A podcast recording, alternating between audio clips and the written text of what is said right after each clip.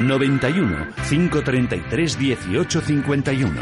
Las claves de la jornada, las oportunidades de inversión, las mejores recomendaciones, valores para compra, para venta, la pizarra, IBEX 35, DAX Setra, SP 500. No dude en llamarnos 91 533 1851. Consultorio de bolsa en cierre de mercados.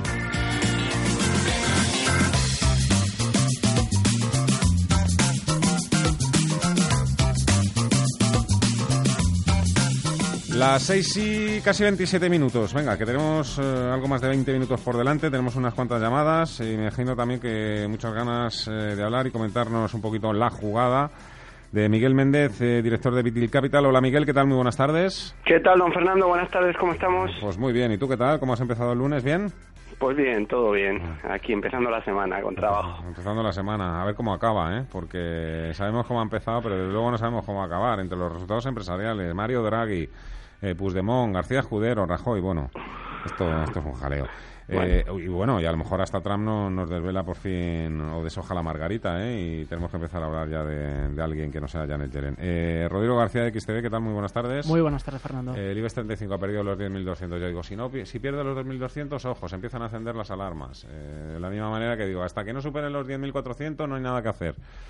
Y suben y baja, eh, pero bueno, parece que aquí lo que sube en un día lo pierde en los dos siguientes. Estamos todavía en esas. Efectivamente, llevamos tiempo una horquilla de incertidumbre bastante elevada. Hoy ha sido una de estas jornadas que se ensancha más todavía la, horquilla entre el IBEX y los referentes eh, europeos. Creemos que eh, se vuelve a manifestar lo que hemos comentado en las últimas semanas, una nueva oportunidad para entrar en el IBEX 35. Por supuesto que hay riesgo, por supuesto que el dibujo del IBEX no es bonito. Venimos de los 11.000 puntos prácticamente sin, sin parar hasta la zona de los 10.160 que cerraba eh, hoy el, el, índice español. Vamos a ver cómo se desarrollan los acontecimientos. Por supuesto, hay muchas piedras en el camino, pero cuando no las subo, nosotros seguimos pensando que lo que tenemos por delante es eh, subsanable y eh, más allá de algún valor concreto que puede ser peligroso, el conjunto del índice IBEX 35 en torno a esta zona de los 10.000 puntos, 10.100 puntos, puede ser una interesantísima entrada en el medio plazo. Se lo voy a preguntar también al doctor Méndez qué tal está el enfermo. ¿Está, ¿Está muy malito o se puede recuperar? Está con síntomas de gripe y el problema es que la gripe puede ir increciendo si, como vemos hoy en las noticias, el señor Puigdemont puede intervenir en el Senado.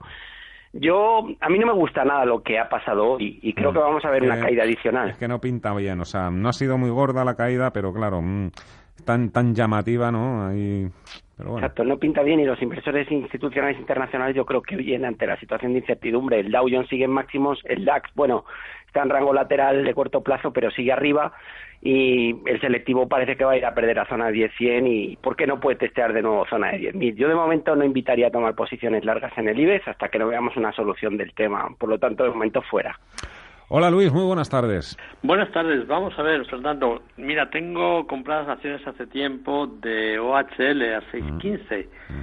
Veo que últimamente parece que está bien y quería pues preguntarles a los señores analistas si ellos creen que puede llegar al precio que las tengo yo comprada y salir. Muy bien, perfecto, muchísimas o, seguir, o seguir con ellas a ver hasta dónde llega. Perfecto. Venga, muchísimas gracias. Un saludo. Venga, no, sé, no 6.15, pero vamos a marcarle 6 euros, que es un poco la cifra que se maneja ahora mismo. A ver si puede... La soplamos. Bueno, a hasta 6, venga. Yo tengo una, una pregunta importante y es, eh, me gustaría saber exactamente a qué se dedica ahora Bachelet, después de todas las ventas. El negocio de la construcción, puro y duro. ¿A que, a que no?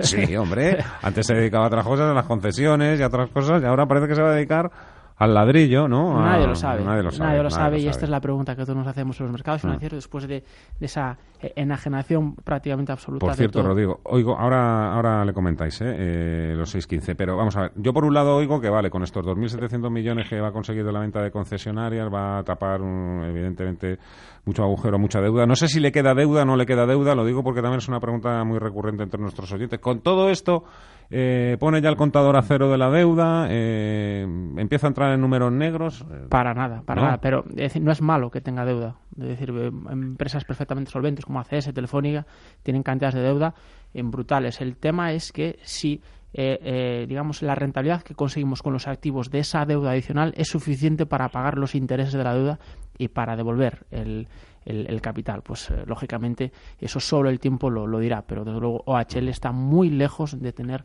eh, deuda cero y por supuesto mucho esos 2.000, si me equivoco, 2.300, 2.400 millones de la venta de la concesionaria, pues lógicamente no eh, ayudan, pero de, una forma bastante, bastante limitada, ¿no? Lo comentamos el otro día, después de que subiese un 10% en la jornada del, de, hace dos viernes. Eh, hay que aprovechar estas subidas con volumen para salirnos justo en la jornada siguiente hemos tenido una subida de nada más y nada menos que un 46, un 48%, con volumen eh, absolutamente fuera de rango, que, lógicamente ahí nos invita a tomar, a cerrar esas posiciones. ¿Puede llegar a 6 euros? Puede llegar, por supuesto, pero mm, creo que ahora mismo no merece la pena estar en esa, eh, en esa verticalidad tan agresiva a cambio de pues, bueno, conseguir un euro más por, por acción. Pero tampoco quiero decir, tampoco se le ve ahora que se pueda estrellar, ¿no? Otra vez o hundirse otra vez. Bueno, la historia de OHL está cargada de movimientos exactamente eh, como estos. Está cargada de movimientos de este tipo, subidas verticales que precedían a desplomes que dejaban enganchados a miles y miles de... Que no, que no te voy a convencer. Difícil. Juan, hola, buenas tardes. Hola, buenas tardes. Adelante, amigo. Vamos a ver, quería hacer una pregunta concretamente de un valor que, que está en el Nasdaq, ¿eh? que el ticker es eh, K de Kilo, A de Asturias, L de Lérida y V de Valencia, que se llama Calvistar Pharmaceutic Inc. Eh, hace pocas semanas estaba en siete y pico y ahora pues eh, está teniendo un repunte muy alto. Si por favor me podía comentar algo, gracias. Gracias a ti, Juan. Pues nada, si tiene un repunte muy alto, seguro que ya le ha echado el ojo Miguel Méndez. Hola, Miguel. Adelante, venga, Calvistar. Bueno. Está subiendo un 21% hoy, es una compañía de 129 millones de capitalización, es pequeña, pero hoy el incremento de volumen es muy importante respecto al volumen medio habitual. Hoy estamos viendo casi un millón de títulos cuando normalmente en toda la sesión mueve 300.000. Cercano a niveles de máximos, seguramente que haya habido alguna noticia relacionada. Es una compañía especializada en biotecnología y en concreto en temas relacionados con plasma. No voy a entrar en términos médicos porque nos perderíamos. He visto la descripción de lo que hace y, es complicado de entender si no eres especialista o médico. Eh, pero bueno, en realidad, desde el punto de vista técnico, el aspecto es muy bueno. Este aumento de volumen yo creo que da mucha fiabilidad al movimiento y probablemente estire hasta el máximo que marcó en octubre, que ya tuvo un pico importante, es una compañía muy volátil, hasta 15.88. Todo pasa por un cierre por encima de 20 dólares. No olvidemos que viene bajando desde 130, ha estado en menos de un dólar y parece que tiene buen aspecto. Yo creo que puede buscar niveles de 16 y por qué no 20 dólares. Pero si decide poner algo de capital aquí, que no sea mucho porque la volatilidad es muy alta. eh, Rodrigo, ¿qué pinta peor, Mediaset, Gamesa o Día? Pues eh, Gamesa. Gamesa la verdad es que pinta bastante mal eh, bueno, se, confirma como, como, de los peores valores ¿no? dentro del IBEX 35 junto con, con Técnicas Reunidas en lo que va de año. Hoy hemos estado a punto, con este 2% a la baja, hemos estado a punto de perder los mínimos anuales marcados en el mes de septiembre y que coinciden con el nivel importantísimo, con el mínimo importantísimo que formaba la compañía a principios de, año. Eh, podemos plantearnos alguna entrada en el valor, pero solo si establecemos un stop de protección por debajo de los mínimos anuales. Lo más seguro es que nos barra, que terminemos esa posición en pérdidas, pero lo que no tiene ningún sentido es eh, permanecer en un valor que es tremendamente bajista y que no sabemos dónde puede terminar esta, eh, digamos, esta, esta tendencia bajista tan importante. Enriqueta, hola, buenas tardes. Hola, buenas tardes. A ver, les voy a hacer una consulta yo también. Mire, quisiera que me analizara un poquito eh, ferrovial. Estoy mm, en ella, claro, con pérdidas, como todo, y, y eh, a 18.60. ¿Desde cuándo las tiene usted? Pues ya hace que las tengo. Es de las pocas personas que se me queja con Ferrovial, ¿eh? ¿Sí? ¿Sí? Vaya hombre, pues desde luego no lo hago con gusto, como usted se puede imaginar. Pero se lo digo enseguida, porque, a ver, la tengo aquí delante desde el 14 de julio. Mm, vale, o sea, de este año. Vale, vale. Sí, sí, sí, de este año. Del 14 de julio. Sí, iba bien, estaba mm. con ganancias con ella, pero ya hace un poco que voy con pérdidas, con pérdidas, y ahí está, que ni para arriba ni para abajo, y ahí está, y digo, jolí, a ver si, ¿qué me dice usted? ¿Qué le parece? Perfecto, muchísimas gracias, Enriqueta. Vale, un saludo, hasta luego. Miguel, para ti Ferrovial, y si quieres hacer también algún comentario sobre Mediaset, Siemens o Día, pues adelante, ¿eh? Bueno, eh, yo creo que en el caso de Ferrovial tiene un soporte importante donde está ahora en 18, pero los máximos son descendentes. Y si hemos visto que todo el sector infraestructuras, hoy lo ha hecho muy bien FCC, que también ha subido un 3, lo ha hecho bien OHL, que yo pienso que va a seguir subiendo por encima de niveles de 6. A mí me gusta desde el punto de vista técnico. Sí, hay pocas veces discrepo con Rodrigo, pero por una sí que voy a discrepar. que, que yo creo que, que, que tiene potencial, que la gente se va a olvidar un poco del tema de deuda. Muchas veces la bolsa tampoco funciona solamente viendo los fundamentales y yo creo que desde el punto de vista técnico la superación del 5 le da alas y puede, puede tener un movimiento interesante. Es verdad que la volatilidad es alta. Pero el caso de Ferrovial yo creo que va a ir a cubrir el hueco que tenemos en, eh, a finales de febrero y va a buscar apoyo en niveles de 17,20. Por lo tanto, no quiero ser negativo, pero mientras no supere 19 en precio de cierre, no hay que estar en la serie. Respecto al resto de valores rápidamente, Mediaset está bajista, yo creo que va a seguir bajando. En el caso de, de Gamesa, eh, está bajista y la situación no es la mejor, pero yo pienso que entre la zona de 10,50 y 11 puede haber un suelo y si es capaz de superar niveles de 13, ojo que este es un valor que viene de niveles de 22, eh, yo creo que tiene potencial de recuperación hasta 16, 17. Hablo cuando el IBE es mejor, etcétera, no en el corto plazo. Pero bueno, de momento, si hay algo que se salva, momento es ArcelorMittal en el selectivo, que yo creo que puede tener su momento. Es que este, este madre mía, eh, ¿dónde está el techo de Arcelor? Porque un yo día, creo que se puede ir a tras 30. otro, pum, pum, pum. Yo me puedo ir a 30 al corto plazo, los 27 30. coinciden con el tercer módulo. Sí, estamos hablando de 4, 4 euros, aproximadamente es un 16-17%. Y está mejorando también el timing en Acerinox, también está mejorando el técnico. Y eso a pesar de que los materiales básicos todavía no acaban de tirar todo lo que deberían. Pero bueno, Arcelor, yo para mí ahora mismo es mi favorita en el corto plazo entre el selectivo. Hola José, buenas tardes. Buenas tardes. Adelante. Quisiera preguntar por Santander a- hasta cuándo llegará hasta final de año.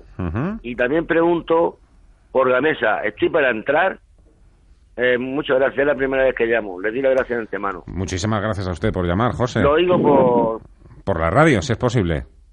Eh, lo- eh, por ordenador, lo estoy oyendo. Ah, pues mire, perfecto, muchísimas gracias. Venga, Muchísimas entonces, gracias, amigo. hay que dar eso, gracias. Ya sabéis que nos podéis escuchar a través de, por supuesto, de internet, ¿eh? www.intereconomía.com. Eh, Santander, eh, a tres y medio, no, eh, a tres y medio me lo he apuntado yo, llegó a estar a tres y medio y ahora mismo pues está casi, no, o a tres y medio estaba el BBVA y ahora está a siete. Me hago, me Ha ya- llegado hasta la tres y medio y a menos el Santander, pues mira, ahora sí, está, verdad, sí, sí. eh, afortunadamente para muchos, a 5.54 que, que cerraba hoy. Eh, es un valor que se lleva comportado de una forma bastante aburrida en los últimos tiempos, fluctuando entre la zona de 5.25 y 5 5.60, pues tampoco da eh, demasiadas alegrías ni, ni muchos disgustos. No obstante, yo creo que en el medio, eh, en medio largo plazo, la banca lo va a hacer bien. Quedan por delante Que las aguanta, ¿no? Sí, sí, quedó, queda por delante mucha, eh, digamos, mucha tela que cortar, por así decirlo, y lo más normal es que sea todo favorable a los bancos y a los valores cíclicos de la de Y la Gamesa, que me imagino que está tentado, claro, gran compañía, Gamesa, lo que pasa es que desde que se ha fusionado con Siemens hay gente que no, no, no llegamos a entender muy Es bien que el- lo error- pasa por ahí, pero... El error tremendo es confundir una gran compañía con un gran valor para, para comprar en bolsa. Por supuesto, Gamesa es una gran compañía, pero a día de hoy no es un buen valor para, para comprar sus Mm. acciones, o al menos es matizable, como señalaba antes Miguel. Y lo que siempre decís vosotros también, ¿no? Que, que no todo lo que está cayendo hay que decir, bueno, como está cayendo mucho, tarde o temprano tendrá que volver a subir. Bueno, Rafa, hola. Sí, buenas tardes. Adelante, a ver amigo. Si, si me pueden hacer un breve análisis de Coavit, que ya llevo Claro. tiempo ahí y ya estoy perdiendo casi un 20%. A ver si me tengo que largar lo antes posible. ¿A qué precio las tiene? Pues las tengo a, vamos a ver, a, a casi dos euros. Vale, perfecto. Pues vamos con ello, Rafa, nos ponemos. Muchas gracias. Venga. Miguel, ¿vamos con Coavit? Sí, vamos con ella. Bien, todos los chicharros. O sea, yo este es un valor en el que he creído y he creído en su presidente, la verdad. Y sigo pensando que está haciendo las cosas bien, eh, no para hacer ampliaciones de capital, pero en niveles de 1,40, 1,45 de momento está intentando aguantar. Eh, ha vuelto a recuperar la zona uno y medio, todo pasa por volver a superar niveles de 2. Yo creo que este parón con Cataluña de todo el sector Es que inmobiliario... es todo el sector, ¿verdad? El que, que, que iba a ser lo mejor de lo mejor, no era un poco el que tenía más proyección y es que se ha pegado un frenazo en seco todo, ¿verdad?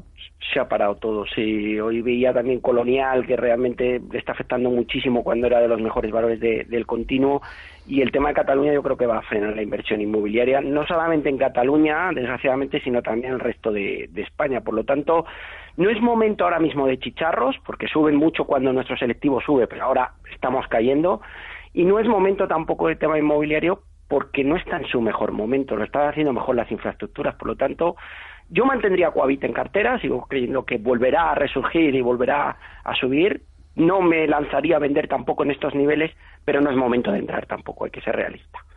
La pizarra. Venga, vamos allá con la pizarra. Esto, esto me acuerdo yo que esto, esto funcionaba muy bien. Sí, pues en cuanto a los valores más destacados, yo sigo optando dentro del IBEX 35 por, por aquellos valores que tienen una exposición más clara al dólar norteamericano. ¿no? hay tres que son eh, bastante evidentes, que son Viscofan, eh, Amadeus y Grifols. En este sentido, me quedo con la segunda, que es eh, Amadeus, que es un poco la, que mejor la, que mejor pinta tiene. Eh, una resistencia que ahora mismo funciona como soporte en torno a la zona de los 56 eh, euros por acción. A partir de ahí se abre una horquilla muy muy interesante para tomar posiciones en el valor. Aparte de eso, pues valores del, del DAX, sobre todo valores cíclicos como son eh, como son Adidas o, eh, incluso de valores de valores de sectores tan dispares como Linde o, Infineon también son muy interesantes, pero eh, en este sentido vemos más potencial, eso sí, también más riesgo en el mercado español y repito, acciones expuestas al mercado del dólar. Tu pizarra, Miguel. A ver, bueno, España Arcelor, y yo sigo pensando que lo va a hacer bien. En Alemania me quedo con Infineon, que estoy de acuerdo con Rodrigo, yo creo que esta compañía lo, está haciendo muy bien. Todo el sector semiconductores, en, tanto en Estados Unidos como en Europa, sigue muy fuerte, por lo tanto Infineon. Atentos a KUKA, robótica. Alemania no para, todos los días sube 3, 4, 5% y está en tendencia. Y luego mercado americano hay muchas compañías, pero voy a volver a un clásico, Fernando. Mm. American Water Works 87 dólares hoy. si es que la tienes que tener tatuada en el antebrazo, es que estoy convencido. máximos históricos, el agua sigue dando buenos rendimientos. Aquellos inversores que sean tranquilos, conservadores y no quieran riesgo, yo creo que un 10-15% esta compañía sigue dando. Mm. Está en tendencia, máximos históricos, y yo creo que el objetivo de los 100 está en el horizonte. Perfecto. Eh, se nos van a quedar muchísimas llamadas fuera de Agustín, de Ana, de Vicente, pero por ejemplo, Ana, pregunta por técnicas reunidas. Hay otras que ya hemos tocado, Arcelor, Riverbank, SACIR. SACIR no, pero bueno. Ana, técnicas reunidas, 30 segundos. Bien, no me cabe ninguna duda de que el movimiento que ha tenido hoy Técnicas Reunidas en los mercados ha sido el movimiento que los más puristas, los analistas técnicos más puristas estaban eh, esperando, después de una lateralidad sin mínimos, un movimiento muy fuerte al alza. Eso sí, podemos entrar, podemos plantearnos entrar, pero con protección en los mínimos mensuales. Rodrigo García, ve, muchísimas gracias. A vosotros. Miguel Méndez, director de Vitil Capital, gracias, hasta el jueves. Gracias, Fernando. Un abrazo. A todos vosotros. Nada, esto continúa ¿eh? hasta las 7 de la tarde. Enseguida vamos a abrir la boutique tecnológica con Gema González. Hoy nos va a presentar a una compañía que se llama Udemy. Es, al parecer, la mayor plataforma de formación online. Hacemos una pausa y con, os dejo con Gema. Y me despido hasta mañana. Adiós.